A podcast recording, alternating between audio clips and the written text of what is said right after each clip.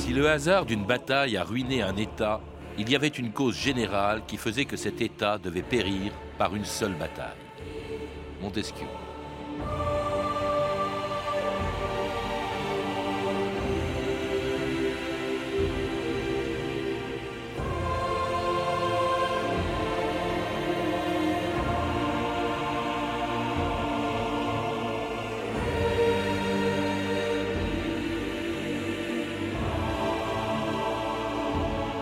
2000 ans d'histoire.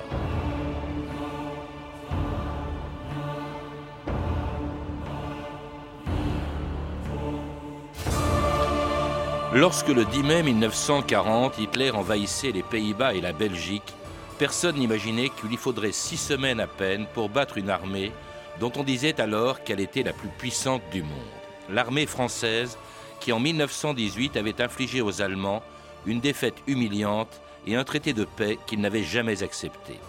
22 ans plus tard, ils prenaient donc leur revanche en si peu de temps que tout le monde s'est demandé comment et pourquoi un tel désastre a été possible. Depuis 70 ans se pose encore la question, comme les Français se la posaient sûrement le jour où ils ont appris que l'armée allemande entrait dans Paris. Pour éviter qu'elle soit détruite, la ville avait été déclarée ville ouverte et sans avoir eu à tirer un seul coup de feu que le 14 juin 1940, il y a 70 ans jour pour jour, la Wehrmacht entrait dans la capitale de la France, tandis que dans le ciel, ses avions filmaient l'événement pour les actualités allemandes. Nous y sommes. La scène est là, sous nos yeux. Paris, l'objectif tant convoité, est atteint. Le cœur et l'âme de la France, lieu de naissance de la démocratie et du libéralisme, est placé sous l'ordre allemand.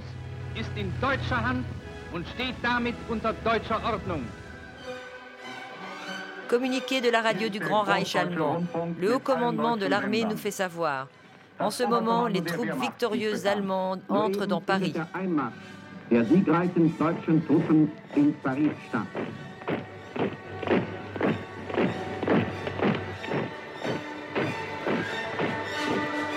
Claude Quetel, bonjour. Bonjour. Alors 70 ans après, ce que l'on vient d'entendre donne encore la chair de poule, comme ont dû l'avoir les Parisiens le 14 juin 40 en voyant les Allemands entrer dans leur ville. Dans les actualités que l'on vient d'entendre, il y a bien sûr l'orgueil qu'ont dû éprouver les Allemands d'avoir battu en six semaines une armée française jugée pourtant euh, invincible. Et pourtant, cette défaite, dites-vous, était prévisible. C'est ce que vous écrivez dans un livre publié chez Jean-Claude Lattès, L'impardonnable défaite. Une défaite, dites-vous, dont les causes remontent à la fin de la guerre précédente, à l'armistice du 11 novembre 1918. Un armistice prématuré, dites-vous, Claude Quetel. Oui, oui, très très, très prématuré. L'Allemagne n'est pas battue. L'Allemagne n'est pas battue du tout. Et surtout, la France ne peut pas prendre de garantie territoriale en Allemagne. C'est ce que Foch ne va pas cesser de, clamer contre Clémenceau, paradoxalement contre Clémenceau. Parce que Clémenceau, lui, il est déjà dans la diplomatie. Hmm. Il est déjà dans l'après-guerre, l'après-victoire. Foch, commandant en chef des armées françaises. Foch, commandant en chef. Euh, des, armées alliées même. Et, euh, Clémenceau, chef du gouvernement. Oui. Et, qui a une, et Foch qui a une doctrine simple, militaire en quelque sorte, c'est qu'il euh, faut tenir le Rhin. Hmm. Il faut prendre des garanties territoriales, il faut tenir le Rhin. Il dit si on ne tient pas le Rhin, on ne tient rien. Ça veut dire tenir euh, toute la rive gauche du Rhin, autrement dit la frontière naturelle. Oui. Et d'ailleurs, Foch n'a jamais dit qu'il fallait annexer la Rhénanie. Hmm. Il dit simplement qu'il faut en faire un État tampon, un État indépendant.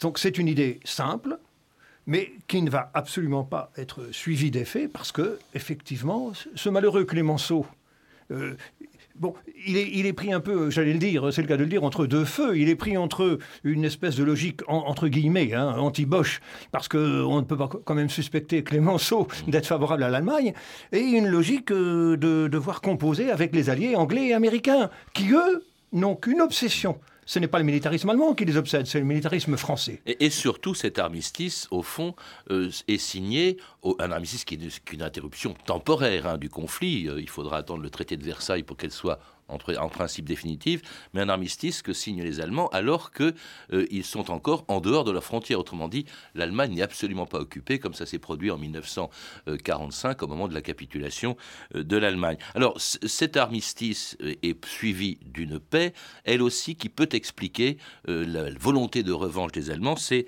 le, traité de Versailles dont Foch disait qu'il n'était qu'un armistice de 20 ans. Autrement dit, Foch, en 1919, lorsqu'il est signé le traité de Versailles, considère qu'au fond, ce n'est qu'une interruption très provisoire, parce qu'on a laissé aux Allemands l'envie, au fond, de prendre leur revanche, sans leur en retirer vraiment les moyens, Claude Quetel. Tout à fait. Le, faux armistice conduit à une fausse paix. L'armistice mal fichu conduit à une paix mal fichue. Et euh, Jacques Bainville, euh, bon, certes, euh, dont les opinions à droite sont bien connues, mais peu importe, j'allais dire, écrit Les chirurgiens de Versailles ont recousu le ventre de l'Europe sans avoir vidé l'abcès. Hmm. Et de fait, l'Allemagne n'a même pas été invitée aux négociations. Donc, elle a, beau jeu ensuite de, dire et de clamer et de réclamer qu'elle subit un diktat. Cela dit, ce traité, quand même, est assez euh, dur pour l'Allemagne. Hein. Il, l'ampute, il, lui retire un septième de son territoire, dont l'Alsace-Lorraine et aussi une partie de euh, l'Allemagne qui se trouvait en, Pologne, en Silésie, la Poméranie, les Sudètes qui étaient tchécoslovaques, toutes leurs colonies. Ils perdent aussi le dixième de leur population. Le traité était quand même très dur pour les Allemands. Oui, mais alors, ça, c'est aussi un des problèmes euh, au du départ, du, de, 18, 19, 20, de, cette guerre mal éteinte, qui ne demande qu'à se rallumer et qui finalement se rallumera. Mais c'est que euh, Certes, cette Allemagne amputée, et pour l'Allemagne, c'est terrible, parce que cette Allemagne considère qu'on la condamné. Les dessins satiriques de l'époque euh, le, montrent bien. Une Allemagne qu'on conduit euh, sur les lieux d'exécution, euh, dont on arrache l'âme et l'identité allemande. Oui, peut-être, mais en même temps, ce traité de Versailles dessine une carte d'Europe totalement ingérable. Ces, ces États, la Tchécoslovaquie, la Pologne, mais oui, mais bien sûr, et qui ont tout à fait le droit d'exister, ce sont des États, je reviens encore à Jacques Mainville, je ne vais pas y revenir davantage, rassurez-vous, mais il dit, mais euh, ces États-là, ils sont d'ores et déjà prisonniers d'une masse compacte, un petit peu euh, amenuisée, certes, qui est celle de l'Allemagne, avec ses 60 et quelques millions d'habitants, contre les 40 malheureux millions d'habitants français, et ces États-là vont tôt ou tard tomber dans la dépendance allemande.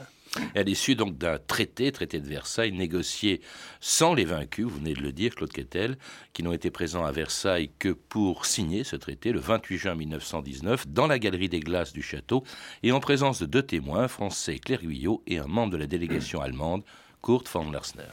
Faites entrer les Allemands. Nous sommes ici pour signer un traité de paix. Clémenceau a signé le dernier, après que naturellement les Allemands avaient signé. Il y a eu certainement une gêne dans l'assistance de voir l'air déconfit, l'air déçu, l'air navré de ces deux Allemands, qui venaient signer, enregistrer cette défaite formidable de leur pays. In Versailles, da saß uns ein Mann gegenüber, der alte Clemenceau. À Versailles, il y avait un homme en face de nous, le vieux Clémenceau. Jamais je n'oublierai ce jour terrible de Versailles, où notre destin politique, notre misère morale et notre pire déchéance commencèrent. La dernière raison de la conclusion malheureuse de la guerre, cela ne fut pas la défaillance de l'armée allemande et du peuple allemand, mais l'absence d'un homme d'État exceptionnel. Aucun peuple ne peut longtemps résister s'il n'a pas à sa tête un vrai guide. Et le Führer, eh bien, les Allemands l'auront 14 ans plus tard. Dans, les propos de Kurt von, von Lersner, qui était témoin à Versailles, que l'on vient d'entendre dans une archive des années 1950, il y a tout le mythe du diktat. Ces Allemands, dès le départ, et c'est ce qui explique aussi peut-être le déclenchement de la guerre qui allait suivre et dont nous allons parler, euh, euh, c'est un diktat, c'est quelque chose qui leur a été imposé contre leur gré et qu'ils s'efforceront pendant 20 ans de déchirer, Claude Quetel. Oui, oui, effectivement, ce n'est pas Hitler qui a inventé euh, le diktat. Mm. Il a surfé sur le thème du diktat, mais ce n'est pas lui.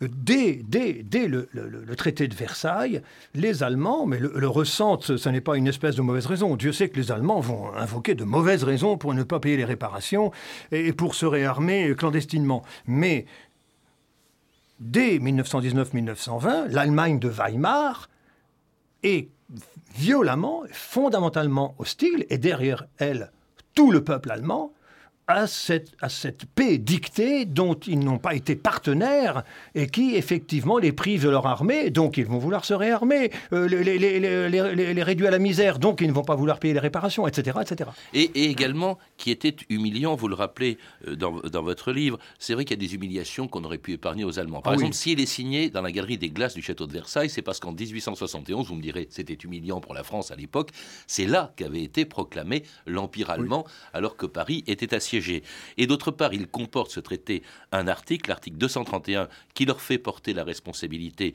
de la guerre, ce qui veut dire qu'ils auront des réparations à payer, réparations qui se sont élevées très à 132 milliards de marques or, mais qui n'ont jamais véritablement payé. En fait, dès le début, effectivement, ils déchirent euh, les clauses de ce traité avec la complicité de certains alliés, par exemple le président américain Wilson, qui euh, défend, qui est plutôt hostile au paiement de ces réparations. Vous n'auriez pas dû me parler de Wilson, parce que je vais vraiment... Ah, vous l'aimez pas dans votre livre hein. Mais non, je, ne l'aime pas, parce que ce n'est pas possible que, ce grand chef d'État, le, chef d'État de cette puissance émergente, ne cesse... Oh, je, ne vais pas dire de mentir parce que ça va paraître brutal et gratuit, mais enfin tout de même, il, énonce, il énonce le droit des peuples à disposer d'eux-mêmes, il, est le, il est le grand parrain au sens noble du mot du traité de Versailles, mais son parti a été battu aux élections. Et quand, quand la France, très légitimement, s'inquiète de savoir comment elle va faire face à une Allemagne éventuellement revancharde, ce qui est le cas dès le départ, il, il se pose en garant. Il dit, mais les États-Unis viendront à votre secours. Mais il sait, il sait, il ne peut pas ne pas savoir qu'il va être désavoué par le Sénat et la garantie va tomber. C'est-à-dire que la France va tomber dans un épouvantable marché de dupes. Elle a fait des concessions aux États-Unis, moyennant la promesse d'une alliance, mais cette promesse n'a pas pu être tenue parce que le Sénat a voté contre le traité de Versailles. Le, Sénat ne, et contre l'engagement américain. Ne veut pas ratifier. Et du coup, du coup, alors évidemment, les, les, les, les Américains et les, enfin, les, diplomates américains, les diplomates britanniques ne cessent presque, pratiquement de se moquer de cette France qui dit qu'ils sont, elle est hystérique, elle est hystérique, elle, est hystérique parce qu'elle a peur de l'Allemagne. Mais eux, ils ont un fossé anti-char qui s'appelle l'Atlantique pour les États-Unis et qui s'appelle la Manche pour les Britanniques. Les Français n'ont pas de fossé anti-char. En tout cas, bref, Wilson quitte la Maison Blanche et les Américains retournent à leur isolement en laissant. Alors, les Américains ne sont même pas présents à la grande idée qui était celle de Wilson et qui a donné naissance à la Société des Nations, la SDN, l'ancêtre de, de notre ONU actuelle, et qui était la grande idée de Wilson. Il y avait tous les pays, ou presque, beaucoup de pays, mais pas les États-Unis. Alors, une autre grave responsabilité de Wilson, c'est d'avoir inventé ce machin avant le machin, si vous permettez. C'était le nom, c'était le nom que De Gaulle donnait à l'ONU. Cette plaisanterie euh, sinistre, mais c'est que ce, SDN, je ne veux pas parler de l'ONU aujourd'hui, mais enfin, mm. on va dire bon, on va dire que c'est à peu près la même chose, c'est-à-dire c'est un, système qui ne fonctionne pas, mm. qui ne fonctionne pas dans sa mission principale, qui est d'arbitrer entre les nations d'empêcher la guerre par la négociation. C'est ce dont rêvait d'ailleurs un Premier ministre français à plusieurs reprises et ministre euh, français qui justement était venu à euh, la tribune de la SDN à Genève euh, pour défendre l'article 8, enfin le désarmement prévu par l'article 8 du pacte de la SDN. C'était Aristide Briand à la SDN le 7 septembre 1929. Eh bien messieurs, si les nations réunies pour réduire les armements et pour appliquer l'article 8 du pacte. Si à ce moment-là, elles ont la possibilité de cette parole et de ce geste, et si elles le produisent devant les peuples, écartant d'une main vigoureuse toute possibilité de crime, de guerre dans l'avenir, alors, mesdames et messieurs, ce jour-là, les peuples pourront illuminer, les peuples pourront se réjouir, les peuples pourront envisager la possibilité d'une large réduction des armements, car la situation sera nette, elle sera éclaircie, elle ne sera plus hypothéquée par l'effroyable risque de guerre qui pèse sur les nations. Vous avez sûrement lu dans les journaux que dans un tas de villes, même à Locarno, anglais, japonais, allemands et français nous parlent toujours de la grande paix. Ils vont à Genève à la belle saison où se réunissent toutes les nations. Quand ils ont bien bu et bien discouru, ils retournent chez eux comme ils en sont venus, en les reconduisant à leur beau wagon. Tous les bons ballots chantent cette chanson. Vive la, vive la, vive la paix, qu'on nous foute, nous foute la paix. Et c'était Qu'on nous fiche la paix, ouvrage, je crois, en 1929, l'année où précisément Briand, à la tribune de la SDN, parlait de paix éternelle. Il avait même signé un traité, le pacte Briand-Kellogg, qui condamnait la guerre. On y croyait vraiment. Le pacifisme, dites-vous, Claude Quetel, a vraiment beaucoup compté dans l'espèce de démobilisation des Français dans les années 20 et 30 pour faire face à l'éventuelle menace d'une nouvelle guerre. Oui, oui c'est vrai que, bon, je pourfends hein, entre autres brillant dans mon livre, parce que je dis que de deux choses l'une, euh, où il est sincère et c'est grave, euh, où il ment, où il n'y croit pas et c'est grave aussi. Mais en même temps, brillant n'est que l'expression d'un pacifisme général, et d'un pacifisme général complètement euh, issu de, de, l'épouvantable boucherie de la Grande Guerre. Oui, parce qu'on peut le comprendre, la peur. Il y a énormément d'anciens combattants blessés, mutilés de guerre, euh, ou de veuves, ou de gens qui ont perdu leurs parents pendant une guerre qui a été un carnage pour la France, euh, et, qui a, et qui peut expliquer la volonté à tout prix, à n'importe quel prix, de ne plus faire la guerre, Claude Quetel. Tout à fait. logique. D'ailleurs, vous dites que tous les Français partagent, ce, beaucoup de Français, en tout, cas, en tout cas dans tous les camps, dans tous les camps politiques, eh bien on partage le pacifisme. Il n'est pas forcément de droite ou de gauche, il est les deux. Oui, il y a les, deux aspects. Il y a l'aspect effectivement le mieux partagé, qui est celui d'un pacifisme issu, encore une fois, de, des tueries de la Grande Guerre. Je donne entre autres l'exemple dans mon livre des instituteurs qui étaient les plus grands euh, va-t-en-guerre de 14 et qui sont les plus, les, plus grandes antimilitaristes d'après 18. Mm.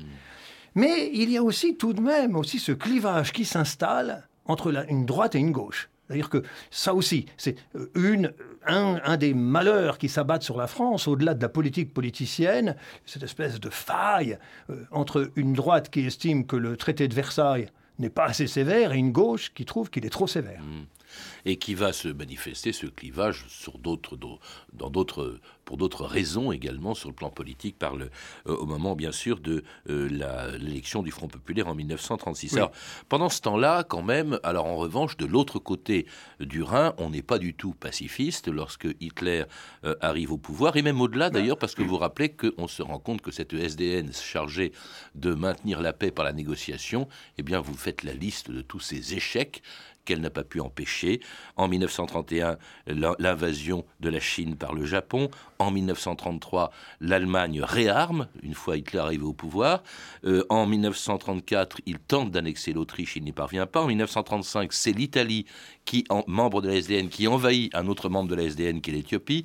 En 1938, c'est l'annexion de l'Autriche, cette fois-ci par l'Allemagne, c'est l'Anschluss. Et tout ça, euh, avec non pas la bénédiction, on proteste pour la forme, mais euh, les, alliés, les démocraties restent passives. Vous, insistez beaucoup sur le rôle du Premier ministre britannique qui était Chamberlain, le partisan de cette politique d'apaisement qui a manifestement désarmé en quelque sorte les démocraties face aux ambitions de Hitler ou de Mussolini ou des Japonais. Oui, alors là, on est plus dans les années 30, effectivement. Les années ont passé. Euh, les États-Unis se sont repliés dans leur splendide isolement.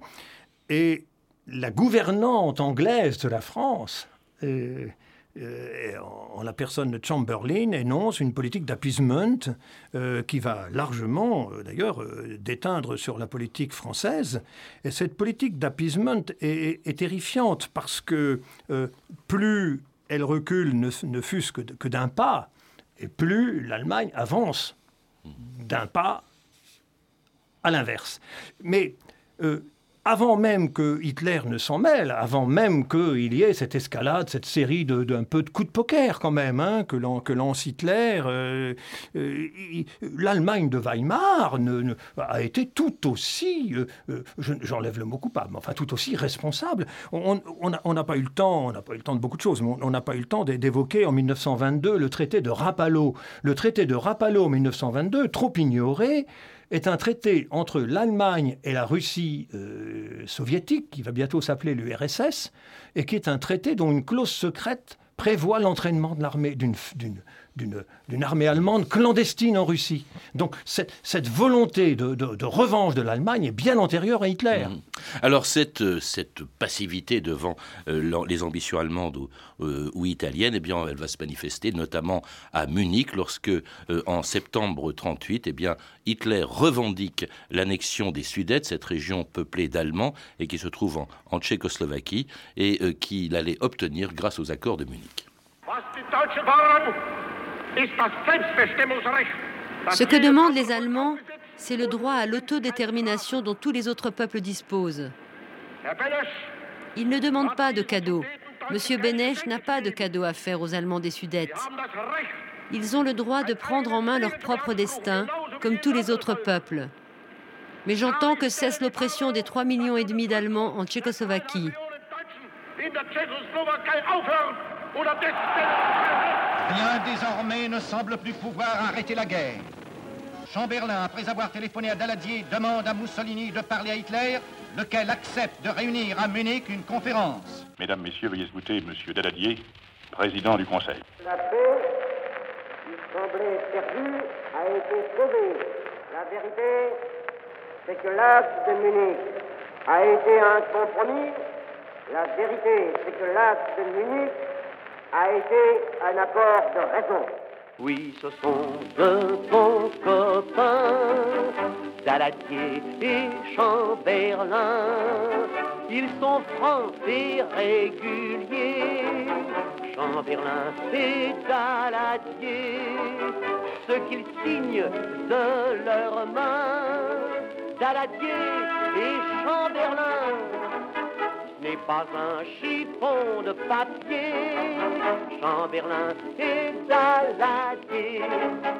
Oui, ce sont de bons copains. Et c'était pourtant un chiffon de papier, effectivement, ces accords de Munich, puisque quelques mois plus tard à peine, eh bien, Hitler, après avoir obtenu euh, l'accord des Anglais et des Français de Daladier et de Chamberlain pour annexer les Sudètes, eh bien envahira le reste de la Tchécoslovaquie. Euh, c'est vraiment, Munich, c'est vraiment un tournant. À partir de ce moment-là, on se rend compte quand même que Hitler ira plus loin. C'est très grave pour ses conséquences, Claude vous le rappelez, non seulement pour la Tchécoslovaquie qui va disparaître, mais même pour l'idée que l'on se fait des démocraties et de leur impuissance à faire face à Hitler.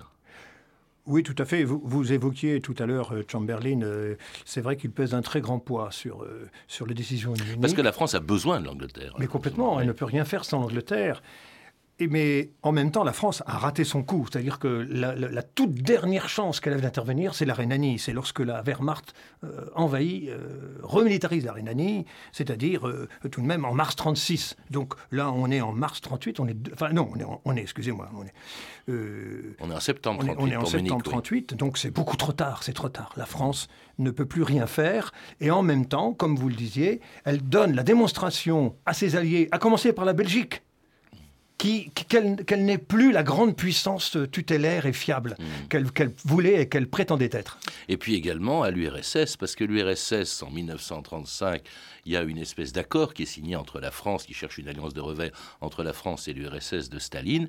Puis l'URSS se dit, bah, ils abandonnent tout le monde, ils abandonnent leurs alliés tchécoslovaques. Eh bien, euh, c'est le moment où germe dans l'idée de Staline l'idée de cette alliance inouïe qui se produira juste à la veille de la guerre et qui est le pacte germano soviétique. C'est l'un des grands. Ça fait partie, ça fait partie des, multiples ratages de, cette France euh, des années 20 et des années 30. C'est-à-dire qu'elle elle, essaie constamment de trouver des alliances, des alliances de revers alors, la Tchécoslovaquie, c'est une mauvaise alliance de revers. Euh, la Pologne, c'est une plus mauvaise alliance de revers. Et elle va constamment négliger ce qu'aurait été la vraie alliance de revers, qui était l'URSS. Et des alliances de revers qui sont en contradiction totale avec la stratégie française. Vous insistez aussi lourdement là-dessus, Claude Quetel, sur la responsabilité de la la défensive, c'est-à-dire la ligne Maginot, au fond, qui incarne cette défensive, parce qu'elle nous fait rester derrière cette ligne qui s'avérera être euh, plutôt poreuse, en tout cas au nord, euh, et euh, si nos alliés se sont attaqués, notamment la Pologne. Oui, parce que la doctrine de la France est une doctrine défensive. Un, grand pays démocratique comme la France ne peut que se défendre, donc elle ne doit pas forger d'armes offensives.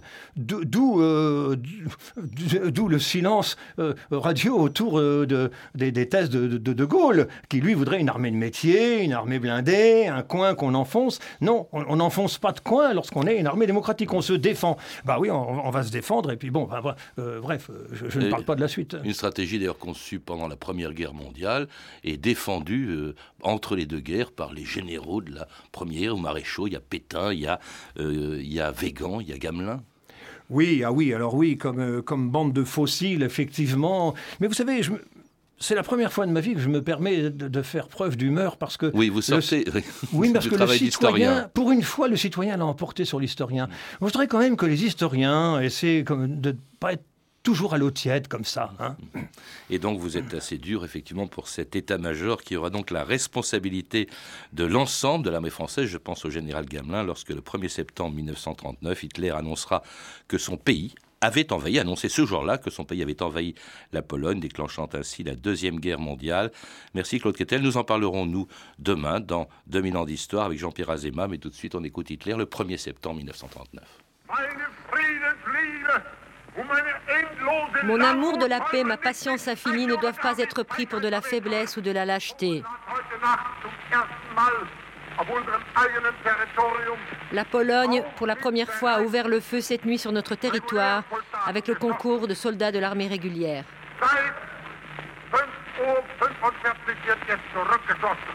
Depuis 5h45, nous répondons aux tirs. Nous riposterons bombe par bombe.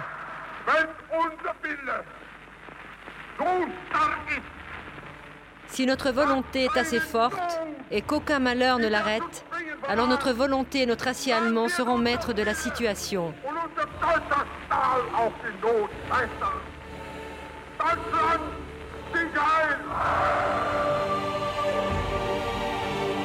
C'était Hitler le 1er septembre 1939. Je rappelle que Claude Kettel, qui était mon invité, l'auteur de L'impardonnable défaite, un livre passionnant publié aux éditions Jean-Claude Lattès. À lire aussi L'étrange défaite de Marc Bloch, publié chez Gallimard en folio Histoire, et La Seconde Guerre mondiale, de la montée du nazisme à la victoire des Alliés, publié aux éditions Flammarion. Vous avez pu entendre deux archives pâtées de 1938, extraites du journal de votre année, et disponibles en DVD aux éditions Montparnasse. Vous pouvez retrouver ces références par téléphone au 32 30, 34 centimes la minute ou sur le site franceinter.com. C'était 2000 ans d'histoire. Merci à Mathias Alléon et Yann Malizewski. Documentation et archives Emmanuel Fournier, Clarisse Le Gardien et Franck Olivard. Une émission de Patrice Gélinet réalisée par Anne Hirsch-Kobilac. Demain, dans 2000 ans d'histoire, donc la suite de notre émission, de notre série spéciale sur 1940, la drôle de guerre.